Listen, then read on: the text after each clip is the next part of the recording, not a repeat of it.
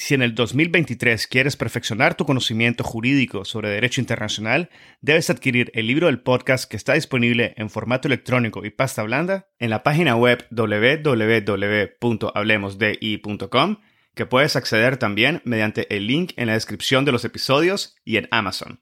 El libro ofrece 16 capítulos que analizan diversos aspectos históricos y contemporáneos del derecho internacional público, el futuro de las Naciones Unidas, el surgimiento del derecho ambiental internacional, así como la justicia y los procesos internacionales, incluyendo aquellos ante la Corte Internacional de Justicia y la Corte Penal Internacional. También incluye cuestiones relativas a los derechos humanos y el derecho internacional humanitario, como la reparación de las víctimas de crímenes internacionales, el derecho de los pueblos indígenas, el derecho del mar y la llamada Blue Economy. Adquiere el libro y disfruta de contenido jurídico de primer nivel y en español. El episodio del día de hoy es contenido premium, por lo cual si deseas escuchar el episodio completo, debes de obtener tu membresía del podcast en el link indicado en la descripción del episodio. Recuerda que con tu membresía, además de obtener el acceso completo a los episodios premium, también tendrás acceso a la sala de conversación de Hablemos de Derecho Internacional, acceso a contenido adicional exclusivo, acceso anticipado a los episodios del podcast y acceso a gotas de jurisprudencia internacional. Recuerda que el link está abajo en la descripción de cada uno de los episodios. Y si tienes preguntas sobre el proceso de obtención de tu membresía, nos puedes escribir a hablemosdi.gmail.com. Hablemosdi.gmail.com. También nos puedes contactar a través de nuestras redes sociales. Así que te invitamos a que adquieras hoy mismo tu membresía y goces de los beneficios de tu podcast jurídico Hablemos de Derecho Internacional. Este es el episodio 25 con el profesor Gleider Hernández. Bienvenidos a Hablemos de Derecho Internacional. Mi nombre es Edgardo Sobenes, abogado y consultor jurídico internacional. En cada episodio tenemos a un invitado especial que nos inspira y comparte sus conocimientos y visión única sobre distintos temas jurídicos de relevancia mundial. Gracias por estar aquí y ser parte de HDI. Hoy tuve el gran gusto de conversar con el profesor Gleider Hernández acerca de un tema fundamental, y me refiero a los litigios internacionales sobre el cambio climático. El profesor inicia el episodio ofreciendo una explicación sobre el régimen jurídico internacional del cambio climático, Posteriormente, entra al maravilloso y fascinante mundo de los litigios internacionales relacionados al derecho ambiental internacional y al cambio climático, al igual que nos comenta sobre los procesos ante cortes nacionales, regionales e internacionales. En una segunda parte del episodio, el profesor Hernández se enfoca en los litigios estratégicos como un medio para asegurar el cumplimiento de las obligaciones de mitigación sobre el cambio climático, y nos explica la relevancia del principio del no daño como uno de los mejores aliados para avanzar ciertos litigios internacionales. Antes de finalizar, nos habla sobre el proceso presentado por seis jóvenes portugueses ante el Tribunal Europeo de Derechos Humanos en Estrasburgo, donde solicitan establecer la responsabilidad de 33 países por la crisis climática. El doctor Gleider Hernández es profesor catedrático de Derecho Internacional Público en la Universidad Católica de Lovaina y la Open Universiteit de los Países Bajos. Anteriormente, fue profesor contratado de Derecho Internacional Público en la Facultad de Derecho de Durham y director adjunto y cofundador del Durham Global Policy Institute. El profesor Hernández, de origen canadiense, estudió para licenciaturas en Derecho Civil y Common Law en la Universidad de McGill. Tiene un máster en Derecho Internacional Público de la Universidad de Leiden y obtuvo su doctorado en Derecho en la Universidad de Oxford. Entre el 2007 y el 2010, el profesor Hernández fue oficial jurídico adjunto para los jueces Sima y Tomka ante la Corte Internacional de Justicia también ejerció la profesión de abogado certificado en el bufete de abogados Fasken LLP y es autor de The International Court of Justice and the Judicial Function y International Law. Espero que disfruten de este episodio, lo compartan en sus redes sociales y con quienes consideren podrían beneficiarse del contenido. Esta es la forma más fácil de fomentar el proceso de diseminación y difusión de temas de derecho internacional. Sigan al podcast en Spotify, Google Podcasts, Apple Podcasts, YouTube o cualquier otra plataforma que utilicen. Y recuerden dejar sus comentarios a los episodios y tallar al podcast en sus publicaciones con arroba hablemos de I. Ahora, empecemos. Tengo el gran gusto de dar la bienvenida al profesor Gleider Hernández al podcast. Bienvenido, profesor. Profesor, nuestra conversación del día de hoy es sobre el derecho internacional del cambio climático y los litigios internacionales sobre el cambio climático. Y para empezar, me gustaría que, si fuera posible, nos clarificara la diferencia para aquellos en especial que no están muy familiarizados con el tema, la diferencia que existe entre lo que es el derecho internacional del cambio climático y el derecho ambiental internacional. Y nos explique también, en la medida que sea posible, el régimen jurídico que regula el derecho internacional del cambio climático y los elementos que considera caracterizan este campo del derecho.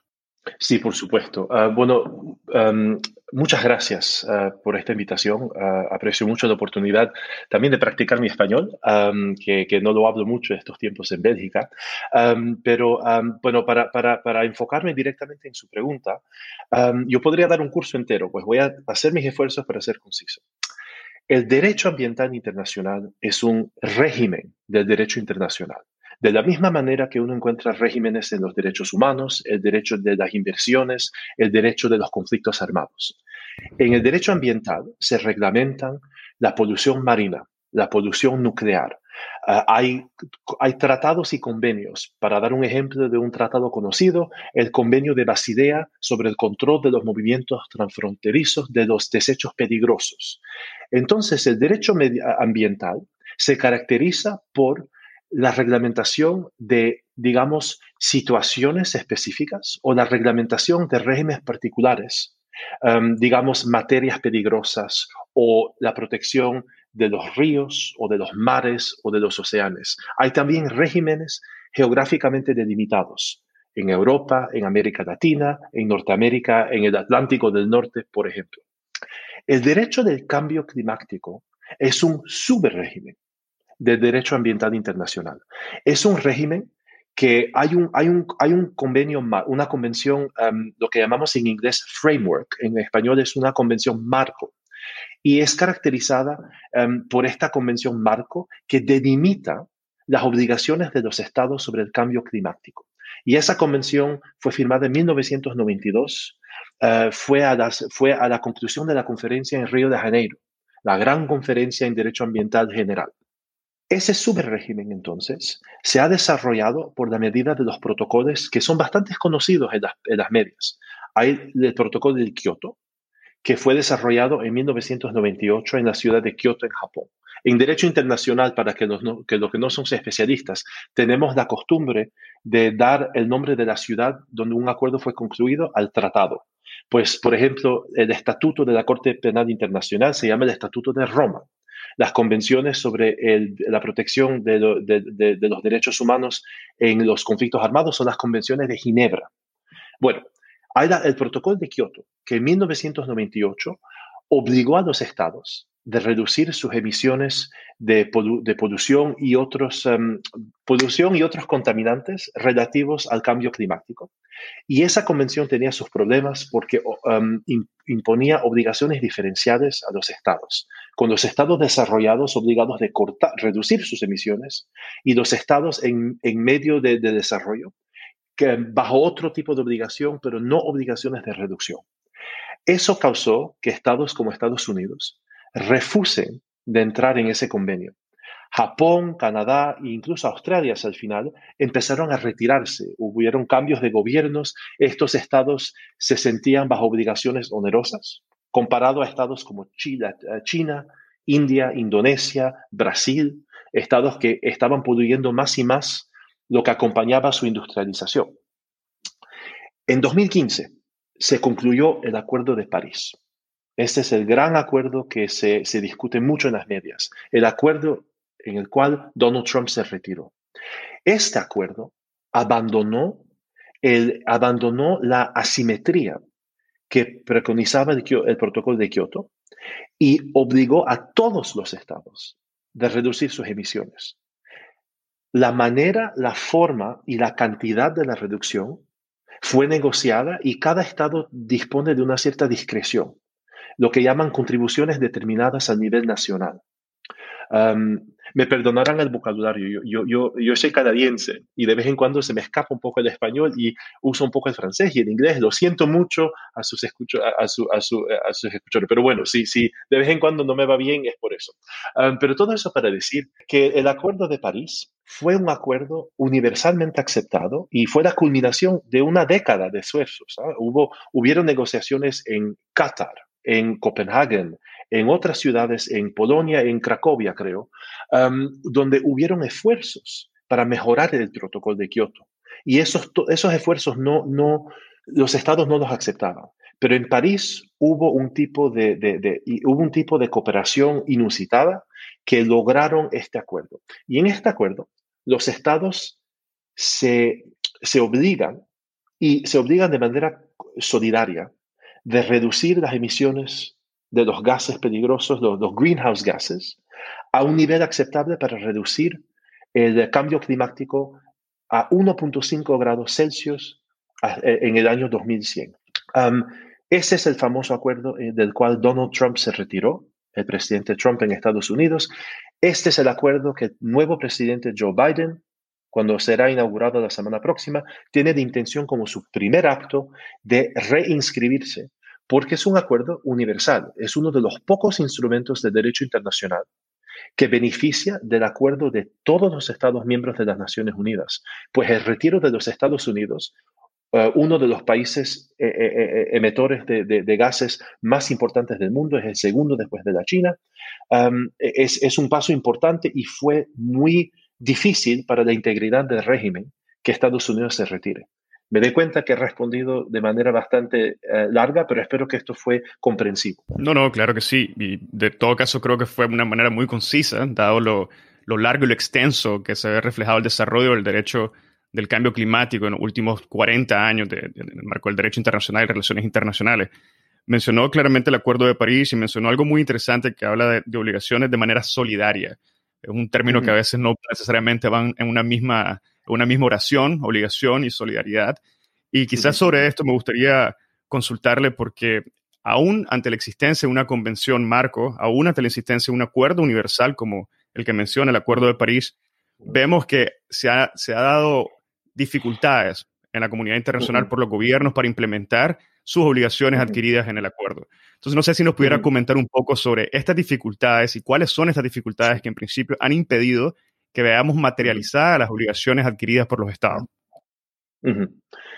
Gracias, gracias, eh, em, em, estimado. Voy a, voy a tratar de, responder en varias partes. La primera parte es un tipo de, de, recuerdo de la forma y la naturaleza del derecho internacional. Si vamos en la historia un poco, el derecho internacional siempre se ha caracterizado por una concepción del derecho de los estados bastante, digamos, atomizada. Un estado era libre para decidir sobre su propio desarrollo, su propia, su propia autodeterminación, digamos. Y las obligaciones que un Estado aceptaba eran las únicas obligaciones en principio que, eran oponibles. El, consentimiento eh, eh, sigue siendo parte del ADN del derecho internacional. En parte, eso significó que el derecho de los tratados y el derecho de las obligaciones para los estados ha sido y sigue siendo a su base un derecho recíproco. Los estados aceptan una obligación, en, contraparte, en contraparte los otros estados aceptan la misma obligación o una obligación comparable. Y en el derecho internacional, generalmente los principios hasta el medio del siglo XX eran principios de consentimiento, reciprocidad, etc. Pero esta lógica no funciona para ciertos tipos de problemas que requieren acción colectiva. El medio ambiente es quizás emblemático. La polución no respeta las fronteras. La polución marina o aérea va, a cruzar, puede destruir el ecosistema de un país sin que el país haya hecho nada. Em, el daño es otra cosa que puede, como vimos con el accidente en Chernóbil, el accidente nuclear, eh, son, son, son fuerzas incontrolables y los estados se han dado cuenta que no pueden fiarse simplemente de un sistema que depende de la reciprocidad. Además, un estado que quiere mantener un medio ambiente o, digamos, que quiere mantener em, la salud de su población, no puede aislarse y vivir en una autarquía perfecta. Eso, eso no, es, no es posible en el siglo XXI, ya no lo era posible en el siglo XX. Los estados se dan cuenta que solo en concertación pueden controlar los factores de polución y otros factores ambientales que afectan la calidad de vida de, la gente.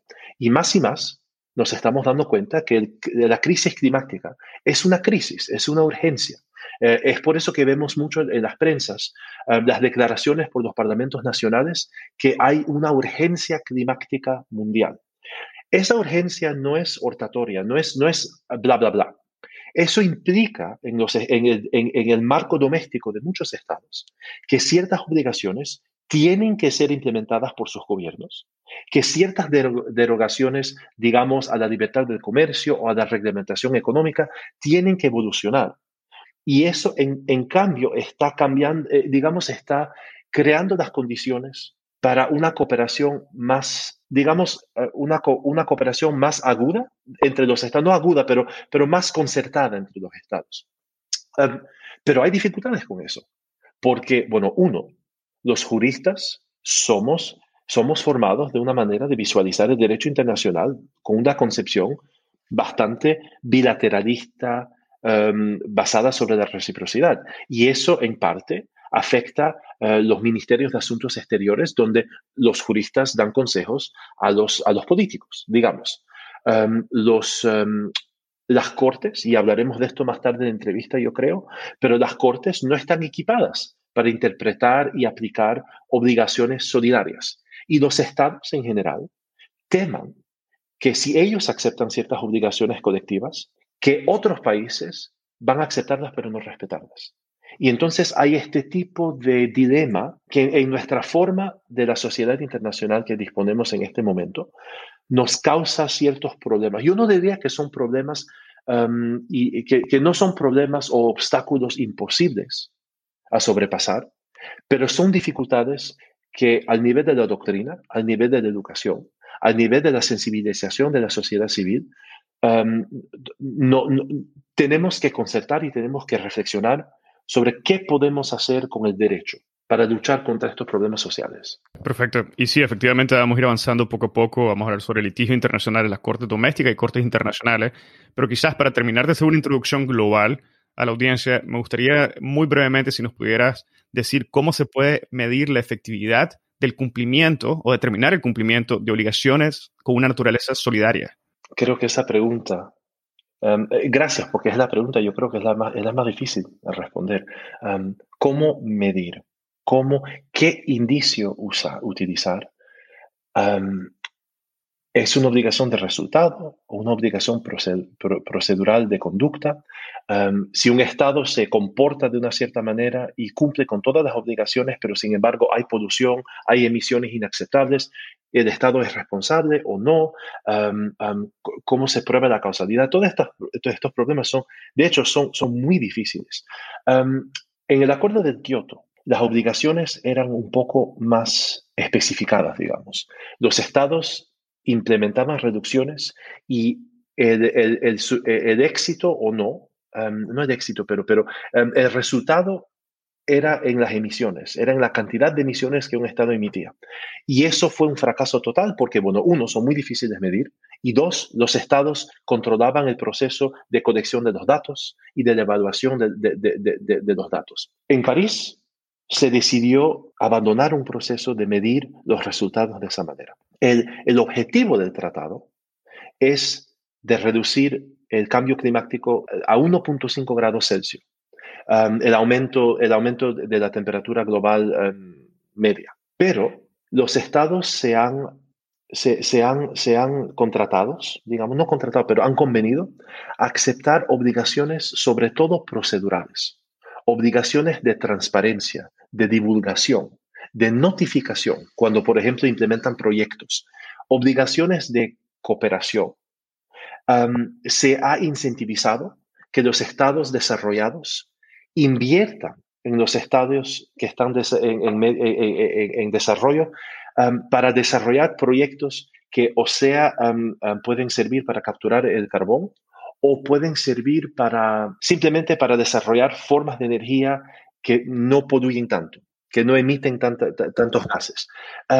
lo que ha pasado en París, sin embargo, es que cada estado dispone de, sus propios, de su discreción para establecer las contribuciones que el estado puede hacer. Aunque es simétrico en el sentido que todos los estados tienen que publicar un plan y tienen que establecer qué tipos de contribuciones pueden hacer para cumplir con el mandato del convenio, los estados ellos mismos establecen esos objetivos y cada cinco años revisan los objetivos y tratan de, tienen que mostrar un cierto, una cierta ambición para poder al alzar y alzar y alzar cuyas obligaciones. En conclusión, se ha favorecido una metodología sobre todo procedural, donde el, comportamiento o el cumplimiento de un Estado de sus obligaciones bajo los acuerdos es medida por su comportamiento y no por el resultado. Eso para los abogados no es tan fácil, porque lo que, lo que nos, a, nosotros, nosotros estamos acostumbrados a mirar, a buscar falta, causalidad, a quién la obligación eh, se debe, quién es, el, quién es, la, quién es la parte que, que asume la obligación. Y con todo esto, se, estamos buscando sobre todo un cierto, un cierto tipo de conducta las pruebas es, diferente, los, eh, el, eh, la carga de la prueba es mucho más difícil de establecer y sobre todo cuando uno habla de un fenómeno que científicamente es muy complicado como el cambio climático y donde hay muchas causas y las causas son cumulativas. pero es el sistema que los estados han convenido y lo han hecho en, en cooperación y en consultación con los científicos, con los climatólogos, que ellos entienden un poco mejor la complejidad necesaria de este, de este régimen. Bueno, muchísimas gracias, profesor, y creo que en ese sentido vamos a ver tal vez eh, un avance tanto que podría ser positivo o negativo en Glasgow este año, que va a ser la cumbre climática post-Trump, y vamos a ver qué compromisos se adquieren y la valoración de los avances. Ya con esto, me gustaría que nos enfocáramos ahora en lo que es el litigio internacional y en el reciente interés de llevar también a cortes domésticas e internacionales disputas relacionadas al cambio climático y al incumplimiento por parte de los estados de sus obligaciones internacionales, obligaciones solidarias, como bien ha mencionado. Y quizás me gustaría iniciar pidiéndole, eh, de ser posible, que nos subraye las características únicas de este tipo de disputas, ya como disputas en sí, como procesos, en comparación con los procesos tradicionales que vemos en el campo internacional, al menos ante la Corte Internacional de Justicia, que son estados contra estados, y la naturaleza que estamos viendo actualmente, especialmente en cortes domésticas, que estamos viendo en la presentación de denuncias o demandas por parte de individuos y ONGs en contra de los estados. Si nos puede comentar sobre estas diferencias. Sí, sí, sí, sí, por supuesto. Gracias. Es, de hecho, e, es, este fenómeno para mí eh, es una reflexión muy linda, de hecho, de la naturaleza del derecho internacional como un sistema no solamente interestatal, pero también un sistema en el cual las prácticas domésticas pueden avanzar el derecho internacional en sí. O sea, por el desarrollo de principios generales domésticos que se, que, se, que, se transmiten de un estado a otro um, por un modelo, digamos, de difusión intelectual y que se transformen en, en principios generales de derecho internacional. O sea, que las prácticas domésticas de los estados y de las cortes domésticas constituyan práctica y una práctica que poco a poco se concretiza y que ayuda a cristalizar nuevas obligaciones en el derecho internacional costumbral, digamos. Eh, pues para mí, eh, el fenómeno de la defensa y de la defensa y, de, los derechos eh, climáticos y la experimentación que uno tiene en las cortes domésticas es un fenómeno que ilustra y que también puede fertilizar el derecho internacional. Pasando un poco a esos, a esos litigios que están poco a poco desarrollándose, hay dos grandes categorías y, hay, que, hay que también conceder que no es una área donde se ha desarrollado mucho la práctica. Pero el, el, fallo quizás el más importante, y usted quizás lo conoce viviendo en los Países Bajos, es el fallo Urgenda de la Corte Suprema, la Hoge de los Países Bajos. E, en ese fallo, en ese fallo determinó la, la Corte que los Países Bajos, Holanda... Para escuchar el episodio completo, debes de obtener tu membresía del podcast en el link indicado en la descripción del episodio. Recuerda que con tu membresía, además de obtener el acceso completo a los episodios premium, también tendrás acceso a la sala de conversación de Hablemos de Derecho Internacional, el primer espacio virtual único y consolidado para networking de la comunidad global de hispanoparlantes oyentes del podcast, acceso a contenido adicional exclusivo acceso anticipado a los episodios del podcast y acceso a gotas de jurisprudencia internacional. Recuerda que el link está abajo en la descripción de cada uno de los episodios. Y si tienes preguntas sobre el proceso de obtención de tu membresía, nos puedes escribir a hablemosdi.gmail.com.